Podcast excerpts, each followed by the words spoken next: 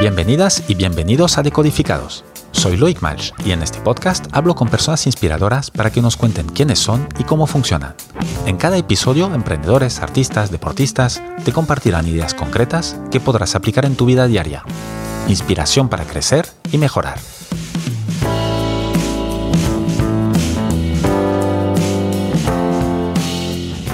Mi invitada de hoy es Esther Elías, CEO y fundadora de Funtech Rocket. Esther estudió psicología en la Complutense de Madrid y tiene un Executive Master por la prestigiosa Quantic School of Business and Technology de Washington. Después de trabajar 10 años en recursos humanos, lanzó Funtech Rocket, plataforma online para que niños y niñas puedan aprender a programar jugando. Esther ha ganado el premio Más Desafío Digital de Mujeres a Seguir y fue nombrada una de las 23 Changemakers del 2023 por la revista Forbes. Esther, buenos días y bienvenida a Decodificados. Buenos días. Te he escuchado decir que en el futuro muy cercano, si no es casi el presente, saber programar será como saber inglés. Explícanos un poco más qué quieres decir con esto. Al final, y, efectivamente en un futuro muy cercano, si no ya presente, porque lo, estamos, lo estamos viendo, eh, programar es un idioma universal que se va a convertir en la próxima gran habilidad de, del futuro. Entonces, eh, tal y como en nuestras generaciones, siempre lo digo, que ha habido una habilidad que ha marcado la diferencia a la hora de poder acceder a las mejores oportunidades y era el inglés, y por eso lo estudiábamos desde pequeñitos. Ahora, obviamente, a nadie se le ocurre no estudiar inglés y tenerlo muy presente y tener un nivel lo más alto posible y entonces pues van, van surgiendo otras habilidades que marcarán la diferencia y bueno, la tecnología y su evolución mandan y, ya se está viendo cómo la programación es una habilidad un poco que está en todas las profesiones y, lo necesaria que va a ser. Claro, tú esto lo has visto, digamos, en tu vida anterior, cuando te dedicabas a seleccionar a, gente, ¿no? ¿Tú viste una evolución de esto? ¿Estuviste 10 años haciendo esto? Eh, eh, ¿Notaste algo entre el momento que empezaste y cuando lo dejaste, pues hace tres años? Pero totalmente que fue así. De hecho, pues 2013 creo que empecé, 2012-2013 empecé a trabajar en selección eh, me fui metiendo mucho en, en, la parte de startups, empresas tecnológicas, digitales, llevaba esta división en la última empresa y precisamente sí que pude ver esa evolución. Al principio los clientes nos pedían programación solo para perfiles de, de programación y luego ya era una habilidad que venían en perfiles de finanzas, de marketing, etcétera. Y, mm, y al principio lo pensé más como para mí. Cuando me di cuenta dije, ostras, Esther, te tendrás que poner las pilas porque a ti te quedan muchos años de, vida profesional y, bueno, pues lo vas a necesitar. Y un poco a lo mejor viniendo del, del, ámbito de la psicología, que yo estudié psicología, pensé, bueno, pues esos razonamientos de, oye, pues aprender programación es como aprender cualquier otro idioma, se puede aprender desde pequeñitos y de la manera más inocente y más casual y más tonta, a mí como estaba muy metida en el mundo startup, me encantaba pues tener ideas y, y eh, volcarlas en un Excel y en un business plan, a ver cómo lo podría hacer esto, lo otro. Pero era muy hobby, ¿no? O sea, me divertía hacerlo y, ver las posibilidades, etcétera, pero sin ninguna pretensión y sin, sin llegar a, a querer ponerlo en marcha, a no ser que lo viese muy claro, que siempre había algo que, bueno, pues no lo acababa de ver o, bueno, pues también mi situación, estaba trabajando, no, no veía ese cambio. Y esto fue una más de las tropecientas que, he hecho en mi vida y la verdad es que me, di el paso, al principio compaginándolo con mi, con mi carrera ah. o con mi trabajo anterior y luego dije, mira, es que de verdad que creo que esto el mundo lo necesita, que en concreto España, que es lo que pensaba en ese momento, los niños lo van a necesitar y yo lo quiero crear y quiero crear la herramienta que me gustaría que, mis hijos tuvieran en el futuro o que me hubiese gustado a mí tener hace unos años. Y esto, y hubo un momento preciso donde, donde claro, ¿cuándo fue esto? Tú empezaste pues a, crear uno de, no sé cuántos miles de Excels que habrás hecho para, para divertirte, pero este sí que, eh, ¿por qué este y no otro? Porque lo vi claro. Eh, lo, vi bastante claro, lo vi muy necesario, vi que había un hueco en el mercado y, dije, mira, mm, esto lo tengo que llevar un poco más allá de dejarlo en un Excel y ya vendrá otra cosa. Entonces, eh, bueno, me puse a preparar absolutamente todo de cuáles serían mis next steps. Me puse a hacer mucha investigación al principio, ¿eh? porque sobre un Excel lo ves muy claro y por... Es muy fácil sobre un Excel, porque solo hace falta cambiar una fórmula y todo va bien. Exacto, pero luego también para mí había muchas cosas que pensaba, oye, pero yo no estoy inventando la rueda, o sea, eh, ¿por, qué, ¿por qué no está? ¿por qué no tenemos esta herramienta en España? ¿no? O sea, puede ser que la sociedad no esté preparada, eh, que los padres realmente no les interese, que yo lo vea como algo imprescindible y realmente pues no, no lo sea. Entonces me puse a hacer mucha investigación, primero con padres, luego también con profesores, ¿no? porque al final ellos están en el barro de la, educación y para mí era muy importante su, su opinión y veía que mm, que sí que realmente pues había, había una demanda, ¿no? Una demanda que, no estaba siendo cubierta. ¿Esto estamos hablando de que 2019 más o menos? Esto 2020. 2020. 2020. Sí. ¿Plena pandemia? Ya, ya, eso fue como octubre o así, ya no estaba... Ya había pasado, bueno, ya había pasado el todo, pero bueno. Sí, sí, ahí fue. Entonces, claro, y eso tuvo un impacto también, porque me imagino que la, pandemia, pues todo lo que es online le dio un, chute. Eh, te, tuvo, ¿Tuvo un impacto en lo tuyo? Pues es verdad que la pandemia, para bien o para mal, le ha venido muy bien a la educación, porque em, si, si nos fijamos cómo han ido evolucionando los diferentes sectores, probablemente el de la educación ha sido el que menos ha evolucionado hace unos años. Yo no veo grandes diferencias a cómo he estudiado yo, a cómo han estudiado mis padres, por ejemplo, y hay unos cuantos años entre, entre unos y otros. Seguramente uno de los grandes eh, temas de la educación es este. Exacto, entonces creo que realmente la pandemia le vino muy bien a la educación para ponernos las pilas, para darnos cuenta que las sociedades estaban cambiando, que las necesidades eran distintas y que somos capaces de aprender de otras maneras un poco más productivas. Y en ese caso, la educación online eh, pues tiene un peso bastante importante a la hora de, este nuevo enfoque que tenemos en estos días. Entonces creo que le ha venido muy bien eh, tanto a, lo que es Fantech Rocket como tal, es, una oportunidad, pero ya quitando eso de la ecuación, creo que era muy necesario una evolución en este sentido y adaptarnos a los tiempos que corren.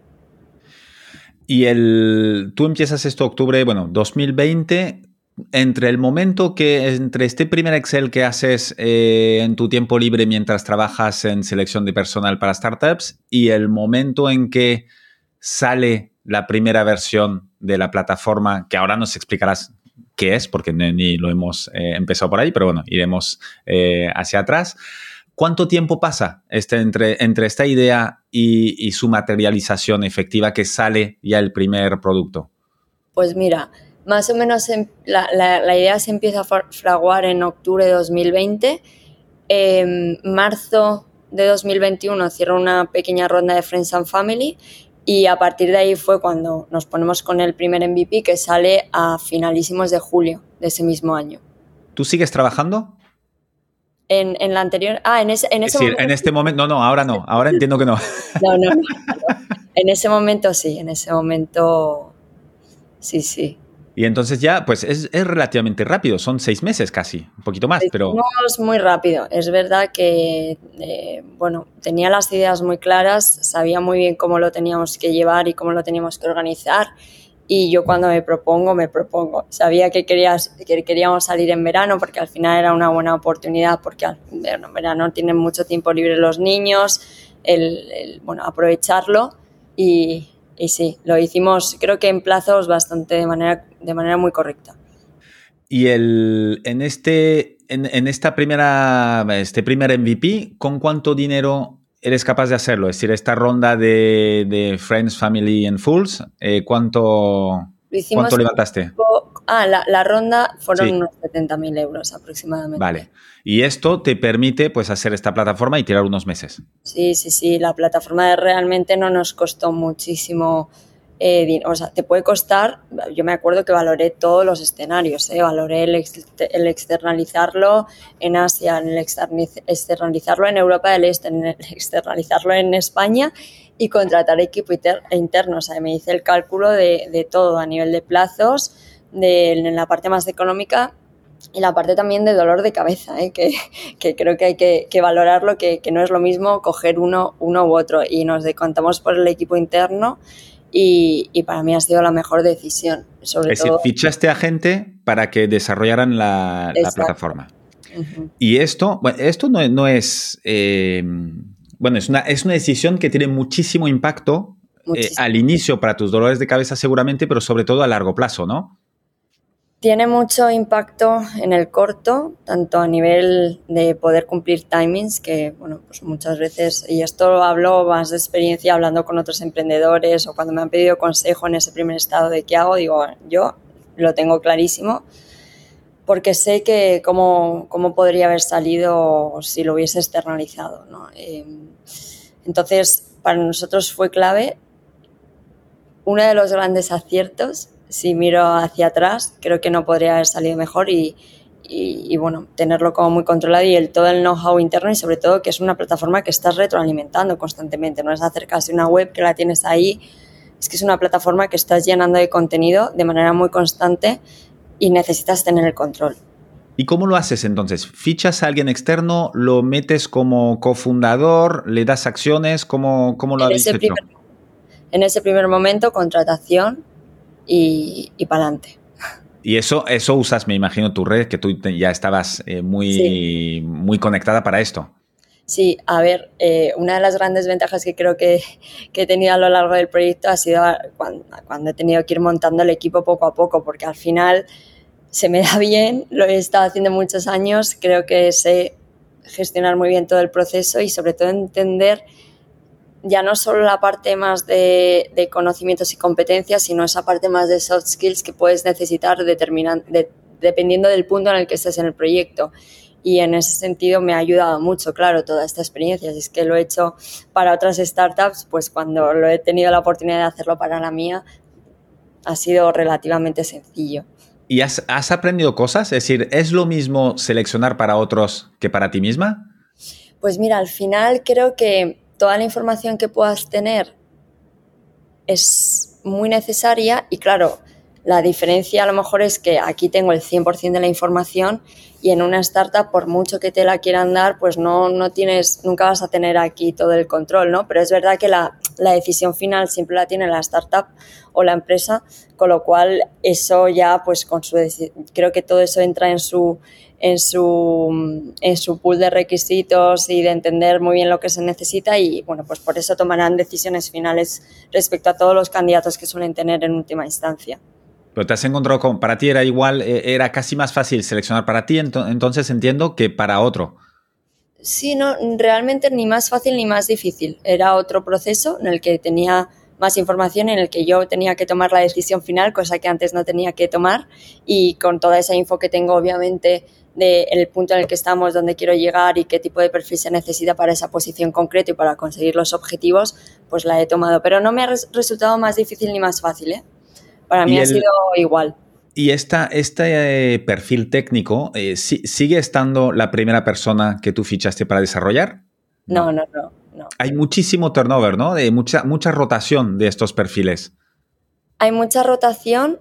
Em, y luego creo también que las empresas, si yo pienso cómo era la empresa al inicio y cómo es ahora, hay muchísima evolución y muchas veces las personas van demandando otro tipo de, de, empresas o de situaciones o, bueno, entonces ha ido evolucionando, si bien es cierto que tampoco tenemos una super rotación ¿eh? para lo que podría haber sido en esta etapa tan inicial. No, y eso, y eso aparte eh, impacta mucho, y más en una startup muy chiquitita. Cuando empiezas, claro, se te va alguien, se te va el que desarrolla y, pues ya estás parado hasta que encuentres otro. Sí, sí, sí, sí, sí, claro. O sea, todo eso lo tienes que manejar con una velocidad. Eh. ¿Y, lo, ¿Y lo haces tú, esto? ¿O, recurres a, lo, a tu antiguo trabajo, digamos, de, a un perfil como el tuyo de antes? No, no, lo hacemos nosotros al final. Eh, por suerte, tengo los conocimientos, tengo los recursos, Eh, y luego, por otro lado, es que no nos podríamos permitir gastarnos dinero en una empresa externa, sinceramente. O sea, ni de coña me encantaría, ¿eh? Ojo, me encantaría tener esa posibilidad de, tengo este presupuesto, puedo destinar 5.000 euros a que me hagan una contratación, pero no. Oye, Esther, explícanos ahora bien qué es eh, FunTech Rocket. Pues Fantech Rocket es una plataforma online para enseñar a niños a, programar, niños de 6 a 14 años aproximadamente, y la idea es que puedan aprender de manera fácil, de manera divertida y sobre todo de manera autónoma, sin necesidad de, un adulto al lado.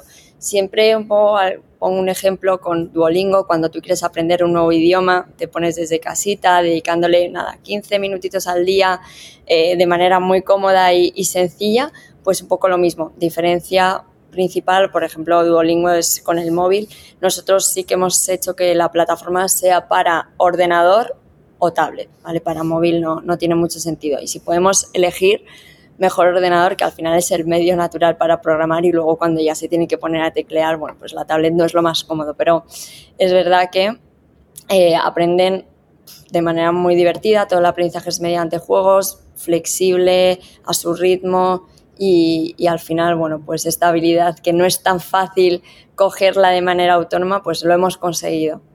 Sí, tenéis, eh, eh, ¿cómo, va? Hay, como, me imagino, una guía y hay varias etapas, hay varios niveles. ¿Cómo, cómo lo vais eh, guiando esto al alumno? Hay una guía total, la propia plataforma les va, les va guiando siempre em, cuando hay una, nueva suscripción, el propio padre recibe una guía de onboarding para que se puedan situar de manera fácil y que puedan entender también para qué es cada apartado y cuál es el objetivo de cada uno y tener esa visión. Y de hecho les recomendamos, aunque es algo autónomo, oye, si lo puedes ver con tu hijo la primera vez, vais leyendo la plataforma, vais viendo los diferentes apartados, etcétera, genial. Pero a partir de ahí toda la propia plataforma les, les va guiando. ¿Y vais enviando algunos reports a los papás, a, los, a las mamás y tal para que, para que vean qué pasa o...? Los propios padres tienen su área personal y en ese área pueden ver estadísticas, progreso del niño. ¿Y el, y el niño cómo, cómo funciona? ¿Tiene que entrar cada día? ¿Puede entrar cuando quiera? ¿Hay, hay pues hitos que tiene que seguir? ¿Premios? Me imagino que está muy eh, eh, gamificado, digamos que hay mucho juego en, en, el proceso, ¿no? Sí, totalmente. Está bastante gamificada, gamificado todo lo que es el aprendizaje, pero luego a la hora de, acceder nosotros damos libertad total. Tenemos una pauta pedagógica que son que con 15 minutitos al día de manera constante los niños son capaces de aprender y la idea es 15 minutos al día, 4 o 5 veces por semana, que se metan un ratito y vayan avanzando en lo que es el aprendizaje en vez de las palizas de una hora a la semana. Lo vemos menos y no es necesario. Ahora bien. Hasta esta edad, que tampoco están para estar una hora ahí pegados a algo. efectivamente. Ahora bien, siempre digo, cada familia sus normas, eh, entonces eh, tienen acceso totalmente ilimitado, es muy flexible, no hay un horario concreto, sino que se puede adaptar a la rutina de cada familia y, a su ritmo, muy poquito a poco, el niño va aprendiendo. ¿Y qué estáis viendo entonces? Eh, ¿O cuál es el objetivo? Yo, por ejemplo, tengo dos niñas de, 12 años, ¿no? Eh, las apunto mañana a, a Funtech Rocket, cosa que me gustaría hacer. Eh, em, de aquí seis meses, ¿qué, podrán hacer? ¿O cuál es el objetivo cuando entras ahí? Porque aprender a programar es como algo muy, muy, pues muy etéreo, ¿no? Sí. Sé programar, no sé programar, depende. ¿Qué quieres hacer con esto? Exacto. no voy a hablar de plazos porque depende mucho de por un lado, la edad del niño, los niños de la franja más baja aprenden un poquito más lento y los niños de la franja más alta más rápido y luego depende mucho del tiempo que se le dedique, que al no tener nosotros una imposición, pues cada uno lo va a hacer como, como quiera, pero sí que siempre dejo claro que nuestro objetivo es que pasen de cero o tener conocimientos básicos a poder utilizar el código tal y como se utiliza en la vida real, ¿vale? El código que de verdad utilizamos los adultos. No se queda en el mero aprendizaje por bloques, que suele ser lo habitual, que te puedes encontrar. Eso para nosotros sería como la fase 1 de las cuatro disponibles que tenemos hasta llegar al, aprendizaje de código real. Entonces nosotros lo que queremos es que aprendan a utilizar el código como se utiliza actualmente, como lo, como lo utilizamos los, los adultos. Y luego enseñamos Python en concreto. Python es el, lenguaje que, que enseñamos Con eso, la idea es que también, y esto lo tenemos así porque son niños, puedan aprender a hacer sus propios juegos dentro de la plataforma. Y luego también hemos introducido recientemente el aprender a hacer páginas web con HTML y CSS. Ah, ok. Lo cual ellos a cabo de X tiempo, marcado por su ritmo, su edad, etcétera, ellos pueden desarrollar su propio juego dentro de la plataforma. Me imagino que también fuera, pero ahí necesitas un hosting y todo esto, y entonces es un poco más complicado. Em, y también diseñar una página web. Exacto. Y veis, es decir, de, ¿cuántos niños tenéis ahora eh, en marcha? Pues rozando los 500. 500. ¿Y veis los, los juegos que hacen? ¿Cuántos hacen juegos? ¿Cuántos acaban haciendo un juego? Pues hacer juegos se puede hacer desde el principio, todo dependerá desde casi el principio no desde el principio, principio más inmediato, pero todo dependerá de la complejidad del juego. Nosotros lo que le llevamos es hacer juegos incluso bastante complejos. Entonces, dependiendo un poco de lo que quieras hacer, de hecho siempre en los, en los tutoriales que van, que van ellos recibiendo, eh, podrían hacer un juego desde el primer tutorial, lo que pasa es que va a ser un juego de moverse, saltar, coger algo muy sencillo luego pueden hacer de, de todo. Y la, verdad es que casi todos los niños están en la parte de hacer juegos, porque es de las cosas más divertidas probablemente para ellos. Lo hemos, esto lo hemos introducido hace poquito, ¿eh? ha sido hará un par de meses. Ah, ok. Y lo pueden compartir con amigos porque al final eh, eh, debe ser esto uno de los grandes objetivos. Yo creo un juego y aparte de jugarlo, pues, hombre, lo quiero compartir y fardar, ¿no? Oye, juega mi juego. Con amigos que estén en Fantech Rocket, se puede... Esto así como va a ser la próxima gran actualización, lo que queremos es que eh, los niños que hagan juegos que consideren que es un juego que les gustaría mostrar, lo pueden subir. Entonces, nosotros lo revisamos y la idea es poner un apartado de juegos donde puedan jugar a los eh, juegos que han hecho otros niños. Y esto les sirve un poco de inspiración también, de, poder ver otras cosas que se hacen, de fomentar más la creatividad y que vean otras opciones para poder crear sus propios juegos y adicionalmente, bueno, pues tener esa parte más divertida de voy a echar un ratito jugando a este juego que, que ha hecho alguien. Luego, si lo quieren enseñar, por supuesto, con la propia plataforma lo pueden enseñar y lo puede jugar otra persona, ¿no? Pero siempre va a ser, o sea, a día de hoy es todo dentro de la propia plataforma. Ok. Y, dentro de, este, de estos 500 alumnos, eh, ¿cómo se reparte eh, niño-niña? Mira, esta es una de las cosas que eh, nos sentimos orgullosos, porque no hay tantísima diferencia como existe en la media. hace poco me lo preguntaron, y, pero creo que roza a lo mejor un 40% de niñas y un 60% de niños lo cual está muy bien porque no, no es para nada el porcentaje cuando ya pasas a carreras universitarias tecnológicas, digamos. Exacto, sí, sí. O sea que cuando hacemos el análisis decimos, wow, qué bien, nos, nos, nos pone contentos porque igual ya estamos empezando a cambiar esa visión de la tecnología eh, es algo de niños y no, es que es para todos.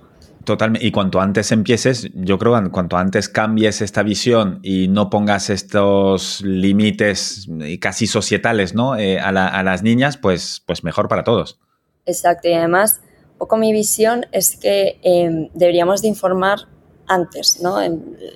Empezar más desde la base, desde que son niños y niñas, el decir, oye, la tecnología es algo que también es para las niñas. Las chicas también trabajan en profesiones tecnológicas y que tengan la información, ¿eh? ojo, y que luego sean lo que quieran ser, pero que no sea por, un tema de desconocimiento de que esto también es algo para ellas. Una vez que tengan toda la información, genial, y ya, oye, pues cada uno se decanta por lo que más le guste y para eso está. Pero bueno, que de verdad que sepan desde, desde, desde edades tempranas que, que, las chicas tienen grandes posibilidades y que hay un hueco para ellas. Sí, totalmente. Y aparte es un, es un tema puro estadístico. No, no, no. Si, si, si, hay iniciativas como la tuya, que más o menos pues acabarán siendo un 50-50, luego cuando decidan qué estudiar, pues ya, ya llegaremos seguramente a esta paridad, porque no tiene ninguna razón para que haya más hombres desarrollando que mujeres. Sí, exacto. A nivel de modelo de negocio, entonces, eh, eh, ¿qué hacéis? Es decir, yo como papá te puedo contratar. Eh, ¿Cuánto me costaría contratar al mes? ¿Es una membresía mensual, anual? Te cuento, nosotros en la parte B2C es una suscripción, un modelo de suscripción que tienes la opción de trimestral, semestral o anual y a partir de ahí tú decides y una vez que lo tienes el acceso es ilimitado, como te contaba. Ya tú, tanto tú como tus niñas podréis decidir qué uso queréis hacer de, la plataforma. Flexibilidad total. Ok, y, vais, me imagino, eh, he visto que también tenéis planes para empresas, ¿no? Para los hijos de los empleados de la empresa. Exacto, una de las cosas que también, em, un poco al venir de recursos humanos, siempre lo digo, creo que me he podido topar con ese problema que tienen las empresas cuando quieren eh, trabajar la parte de beneficios para empleados o poder eh, mejorar sus tasas de retención, de fidelización e incluso de, adquisición de, nuevos, de nuevos empleados. Entonces, a partir de ahí fue cuando lo pusimos en marcha con diferentes empresas para fomentar lo que es educación tecnológica, empezando por los hijos de sus propios empleados. Y la verdad es que la acogida ha sido buenísima y estamos muy contentos porque eso también nos ha permitido poder llegar a más niños y, bueno, pues las empresas realmente que se involucren más en lo que es el, el poder enseñar eh, tecnología desde, desde edades tempranas, que es la mejor edad realmente para aprender. ¿Y, el, y vais a escuelas directamente? Ah, hemos hecho un par de pilotos y mm, que nos ha permitido que ahora, a partir de 2024, nos eh, pongamos ya con, con coles. Ok. ¿Y, ¿Y, qué sería? ¿Como pues dar una suscripción para todo el cole, para todos los alumnos? Y, ¿O como dependerá un poco del enfoque que el, que el cole quiera dar. Al final, una de las cosas, tenemos un par de cosas creo que muy positivas, o tres para, para colegios. Una, que eh, hay una flexibilidad total para que se pueda implementar un poco en base a las necesidades que, tenga el cole y sus objetivos. Segundo, que hay una implementación inmediata.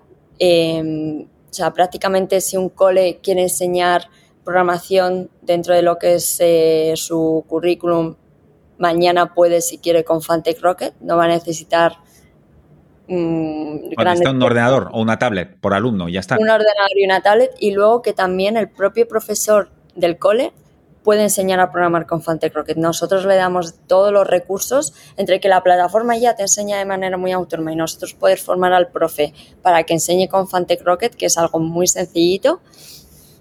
El propio profe Mm, que tengan ya en el colegio, aunque no tenga esos conocimientos de programación, los va a poder adquirir para enseñarlo a través de la plataforma. Con lo cual no necesitas contratar perfiles externos, perfiles especializados o asumir un coste adicional para que el propio cole tenga o pueda enseñar eh, programación. Ah, qué bien. Pues mira, eh, em, justo ayer yo tuve tutoría para mis niñas. Eh, ya te haré publicidad. volveré a contactar con ellos porque es, creo que es un tema muy interesante y, tiene, merece que se, que se le dé publicidad, ¿no? Eh, mira, a ver si el año que viene o incluso el segundo semestre pueden aprender a programar en el cole. No es necesario ¿eh? esperar al próximo año. Ya, ya. Pasa que, que, los coles ya todo lo dejan para, para el siguiente año. Eh, se puede y de hecho con, con uno de los pilotos que, que, hicimos el año pasado lo implementaron en el segundo trimestre y no hubo ningún Ah, bueno. Nada. Pues mira, a ver si al final ya, eh, ya cortamos y ya me, ya, me das un precio especial y, te promociono en el cole. Genial. Em, tú tienes, me imagino que no, no sois rentables todavía, como buena startup que acaba de empezar. Em, después de esta primera ronda de inversión con familiares y, amigos, eh, ¿habéis hecho otras? No, la idea es ponernos con una que acabamos de empezar, una ronda eh, ahora, eh, bueno, pues con Business Angels es más una ronda pre-seed y la idea es ir a por ese siguiente paso. ¿Y más o menos cuánto necesitaríais levantar o queréis levantar? Unos 200.000. Ok, lo cual tampoco, al ser una empresa tecnológica que suelen ser muy, eh, pues que comen mucho dinero muy rápido, no lo estáis levantando de manera muy tranquila, digamos. Sí, a ver, creo que Creo que si algo se me ha dado bien durante este tiempo es gestionar los recursos económicos y, la idea también es llevar la empresa hacia la rentabilidad. Entonces, eh, no necesitas eh, un millón de euros, ojo que si los tienes, pues te los gastas, pero con 200.000 euros podemos llegar a nuestro siguiente hito y, y ese va a ser el objetivo. ¿Y qué vais a hacer con este dinero? ¿Cuál es el siguiente hito? Pues hay dos, dos, ramas principalmente, la parte de tecnología y la parte de crecimiento. Nosotros queremos poder adquirir usuarios a mayor velocidad en menor tiempo, por un lado, y luego por otro lado tenemos un roadmap de tecnología, de cosas que queremos seguir implementando para que los niños sigan aprendiendo. Eh, bastante amplio. Entonces, al final lo que queremos es convertir en Fantech Rocket en la plataforma de referencia para aprender tecnología y programación para niños. Entonces, eh, esto tenemos ahí un montón de cosas que queremos enseñar. Eh, bueno, pues eh, necesitamos poderlas ir implementando poquito a poco, como hemos hecho con otras cosas. Me acuerdo del primer MVP que sacamos, que eran ocho juegos con 10 niveles cada uno y ya. y a día de hoy, ¿qué tenemos? Eh, pues ciento y pico juegos, también la parte de enseñar eh, a programar sus propios videojuegos, la parte de enseñar, em, ¿cómo se llama? Páginas web con HTML, CSS. Bueno, pues vamos ampliando y, y la verdad es que bastante orgullosos de cómo lo estamos gestionando y lo que los niños pueden aprender de manera autónoma. Y a nivel de mercado, ¿qué estáis en España y planificáis iros a, otros países? Estamos en España y hemos salido recientemente a Latinoamérica, que la verdad está teniendo una acogida brutal ahí dentro de, Latinoamérica y esos son nuestros, nuestros mercados a día de hoy. Es decir, de momento hispanoparlante. Hispanoparlante, sí. Para hacerlo fácil y no tener que traducir todo, que siempre es un lío. Aunque realmente lo más difícil ya lo hemos hecho, siempre lo digo. Lo más difícil es conseguir este método de enseñanza que además les gusta a los niños y programarlo. Sí, sí, esto ya es, casi pan comido, ¿eh? pero aprovechando que, estamos en, en, castellano, que es un mercado tan grande, pues, pues a por ello.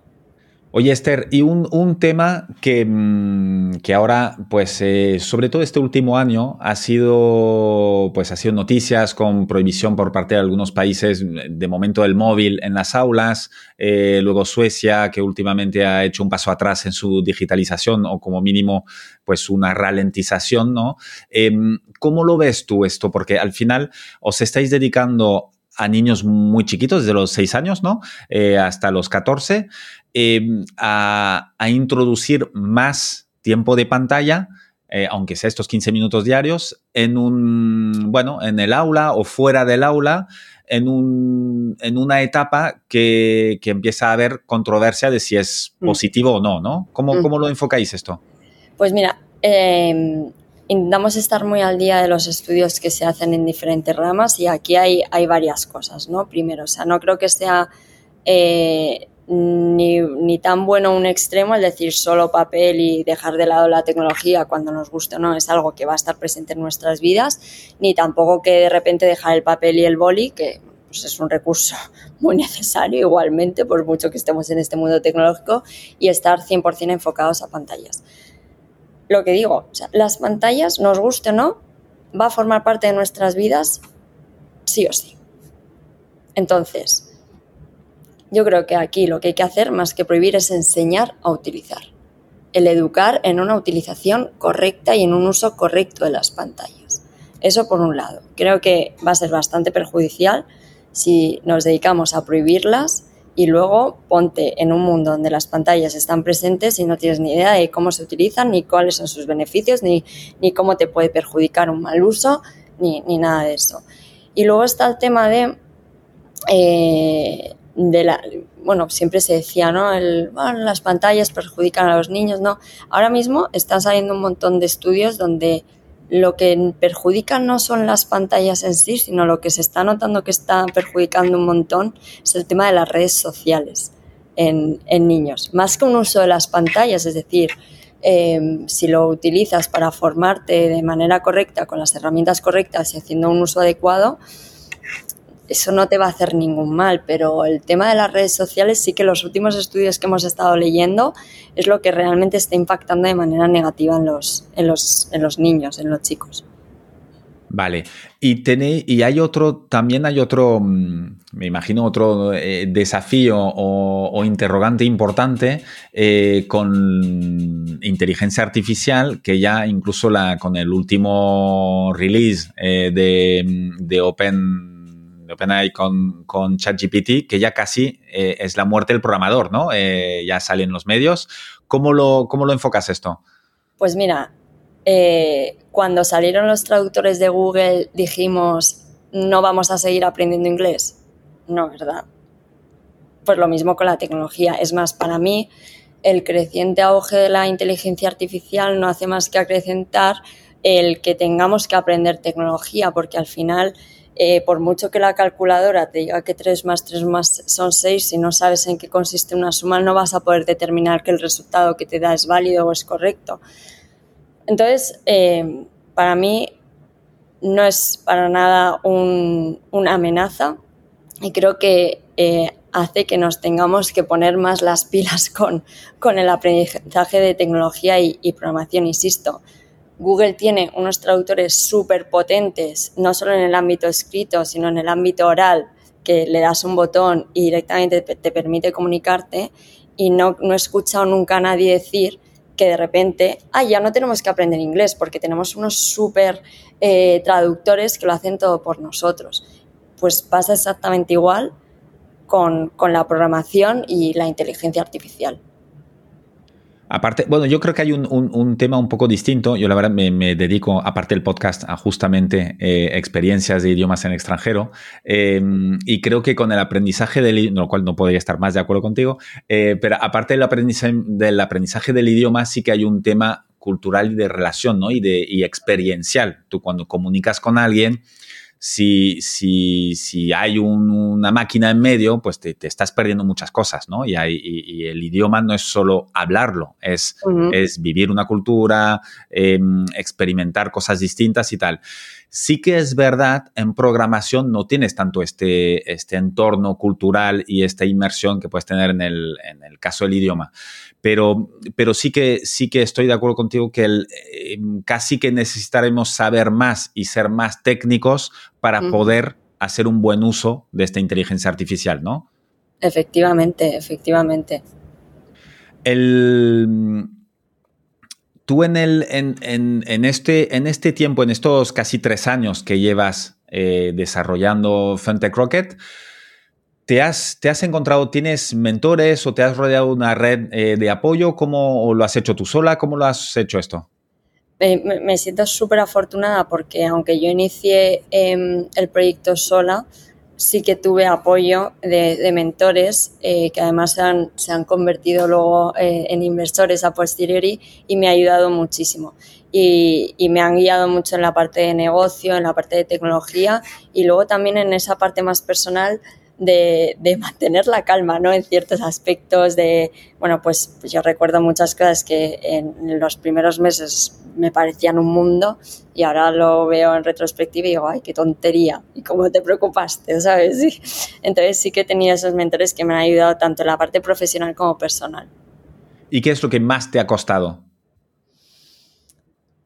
Uf, es que al final, si lo pienso hacia atrás, creo que cada parte tiene su, dificultad. No hay nada que haya venido rodado. O sea, ya me hubiese encantado. Por desgracia, ¿no? Pero todo ha tenido su dificultad en algún momento. La parte de adquisición de usuarios es dificilísima. Eh, la parte de tecnología muchas veces pues, nos ha dado problemas la plataforma, a lo mejor algo que en un navegador no... Ha, y han sido momentos como que parecen tontería, pero al final, bueno, son piedras y no, no, te sabría decir cuál es la cosa que más. Es que creo que cada etapa y cada área de la empresa ha tenido su momento de, dificultad, que lo hemos sabido sortear, pero ha, sido, ha habido un trabajo detrás, por supuesto. ¿Y ahora qué, qué cuántos sois ahora en, en, el equipo? Pues a día de hoy en torno a unos nueve o así. Ok.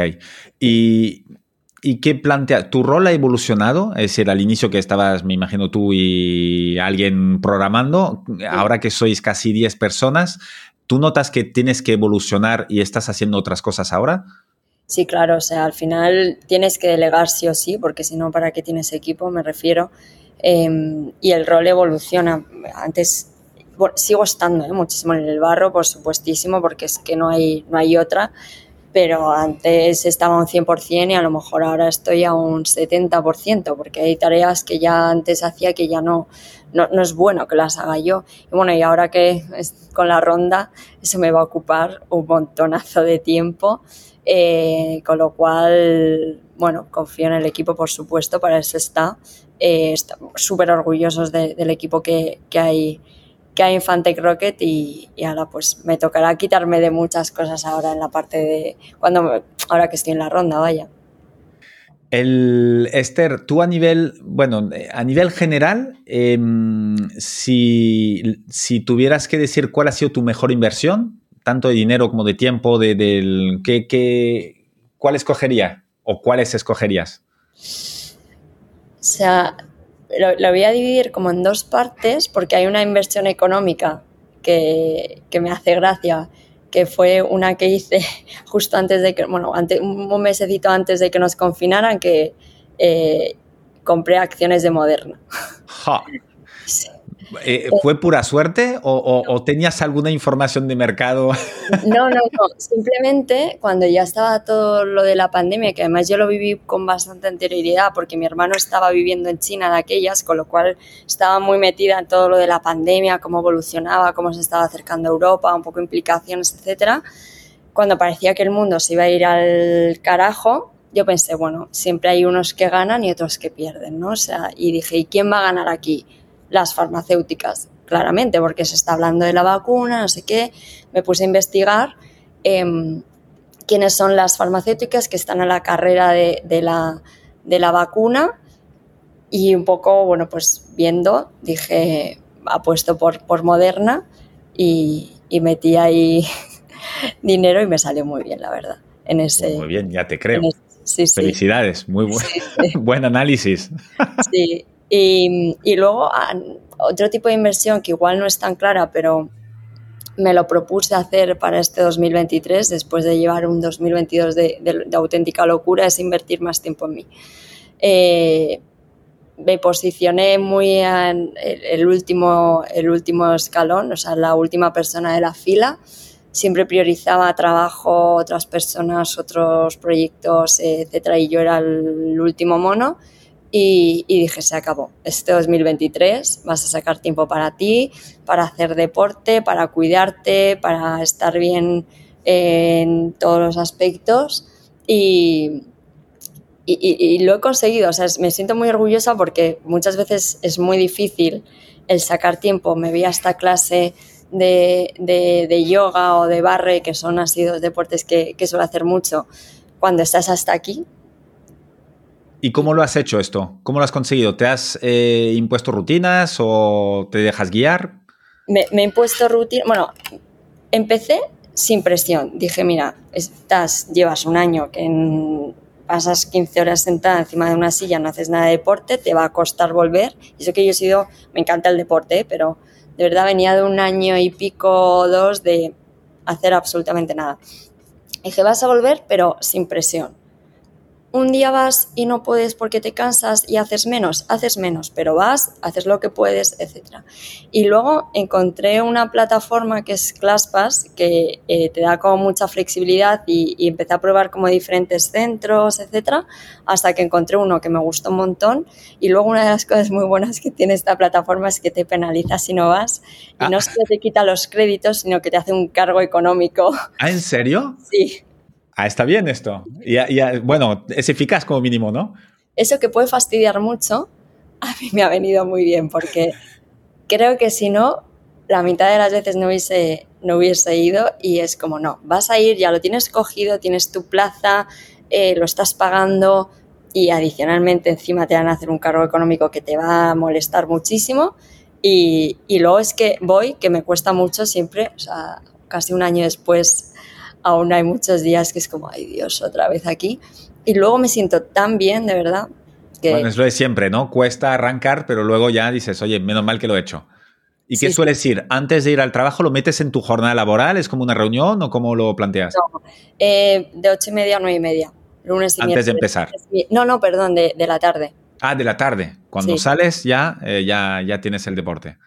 Ocho y media, nueve y media, ese es mi horario porque, porque estas clases que me, me, cuadran de hora y me gustan y lunes y miércoles mínimo y si puedo alguna el fin de semana, ese es un extra, pero mínimo un par de días a la semana. Ya veo que, ya veo que no tienes hijos por esta franja horaria, eh, disfrútala. No, no, luego ya pues cambiará, etcétera, pero ahora esa es mi, mi mejor hora. Eh, Esther, eh, para ti, ¿qué es el éxito? ¿Cómo lo definirías?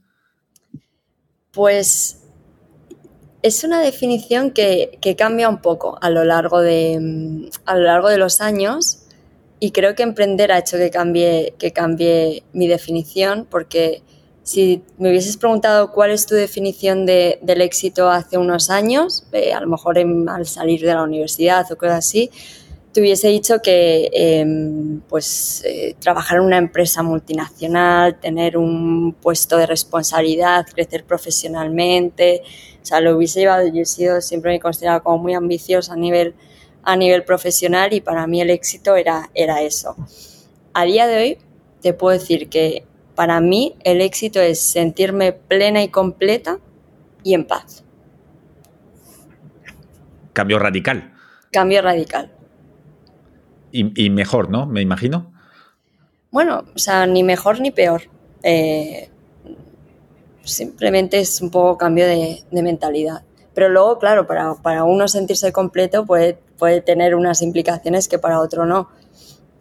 Totalmente, sí. ¿Y consideras, ¿Y consideras que estás en el camino? ¿Has llegado o, o cómo? Estoy muy en el camino. ¿Qué nota te das? Buena nota. Sí, a día de hoy sí, me puedo dar como un 9. Ah, hombre. Sí. Muy bien. Me siento bastante completa con lo que hago a nivel profesional. En el plano personal, mejor imposible. Eh, sí, mentalmente eh, quitando la, la, la, la, no paz que te da tener una startup que te da, te quita mucha paz, ¿eh? o sea, no paz, pero estás siempre muy tranquila, pero creo que he aprendido mucho a gestionar, a gestionar esa parte más mental de, de emprender.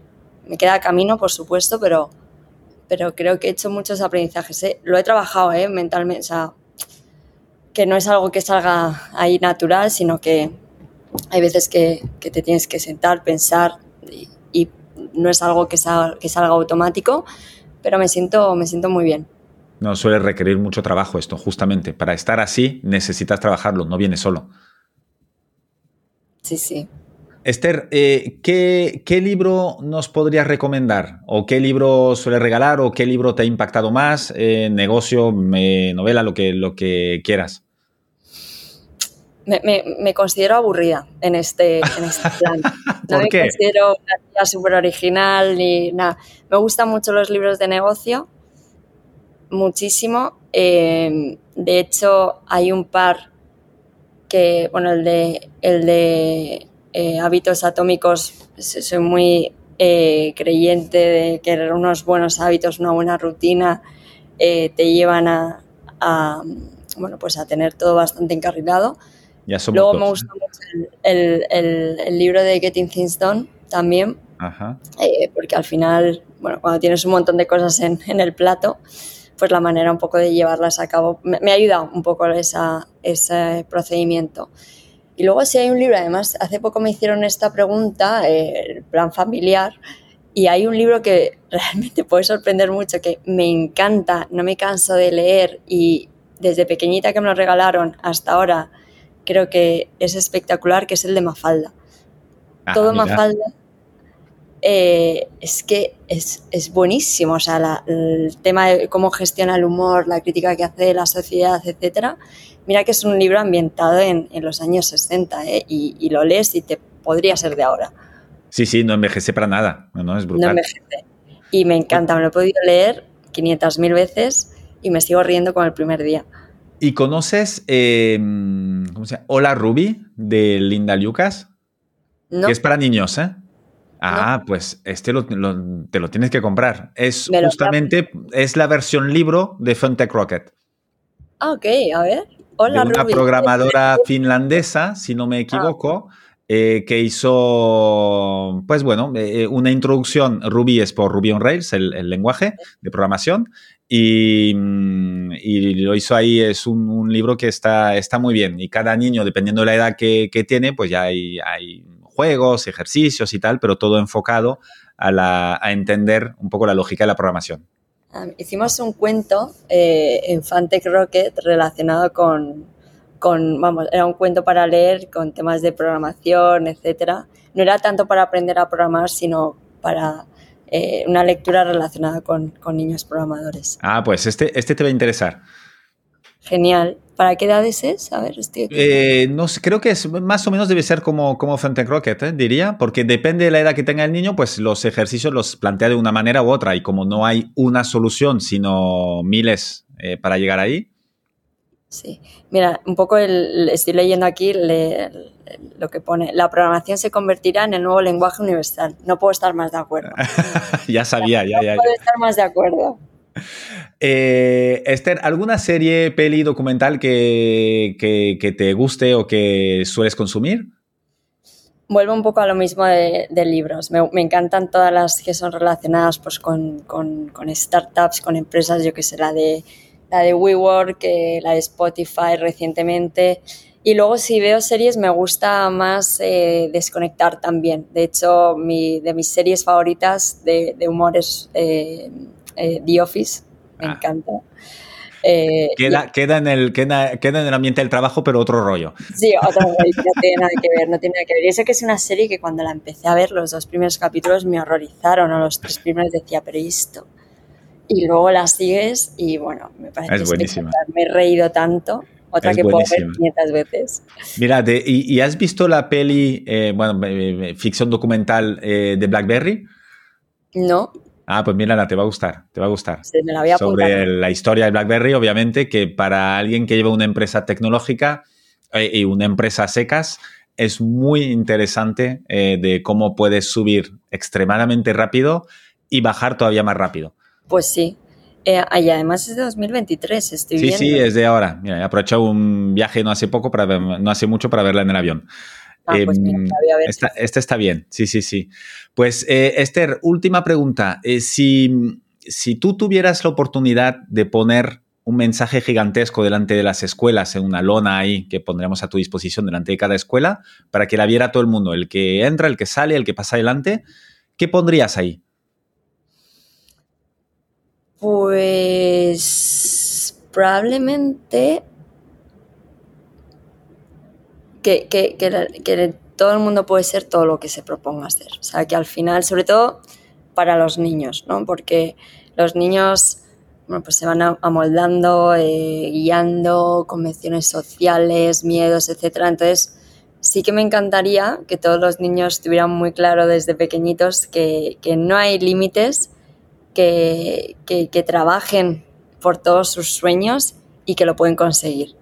Eh, eso 100%. Y si luego lo llevo un poco más a mi terreno de tecnología y luego que estoy muy metida en el ámbito de, bueno, pues de mentorizar a niñas, etcétera, eh, y todo lo relacionado con la brecha de género, eh, algo que mostrase que la tecnología es cosa de niñas, ¿no? Al fin y al cabo también es cosa de niñas no solo cosa de niñas. Siempre digo que la tecnología es para todos.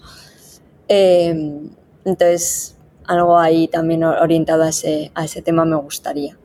Fantástico, mira, eh, em, hace, bueno, hace poco, hace dos, episodios, tuve aquí a Laura Fernández de, All Women, eh, que también es una gran defensora, bueno, y referente de la tecnología femenina. Hombre. Esther, Muchísimas gracias eh, por tu tiempo. Eh, creo que tu iniciativa, bueno, vuestra iniciativa de Fintech Rocket es súper positiva, muy necesaria para esta sociedad y que te conviertes así tú en, un gran referente también para las, las, niñas de hoy, para que haya más eh, mañana en el, en el, mundo tecnológico. Eso es. Yo creo que todos poniendo un poquito nuestro granito de arena, de arena lo conseguiremos. Y hay mucha, muchas personas en, que, están trabajando por ello y, creo que habrá, habrá cambio en, los próximos años. Genial, pues y a ver si consigo que entres en, la escuela de mis niñas. Eso es. Muchas, gracias, Esther. Chao. Hasta luego, chao. Muchas gracias por haber escuchado este episodio hasta el final. Te quiero pedir una cosa más antes de que te vayas. Puntúa el podcast y ponme un comentario. Te tomará solo un minuto y me ayudará un montón para poder continuar con más entrevistas inspiradoras. Hazlo ahora, que ya sabemos todos lo que pasa cuando lo dejamos para más tarde. Es muy fácil, se hace desde la cabecera general de Decodificados en Spotify, Apple Podcast o cualquier otra app donde estés escuchando este podcast. Nos vemos en el siguiente episodio. Mientras tanto, sé feliz y cuídate. Un abrazo.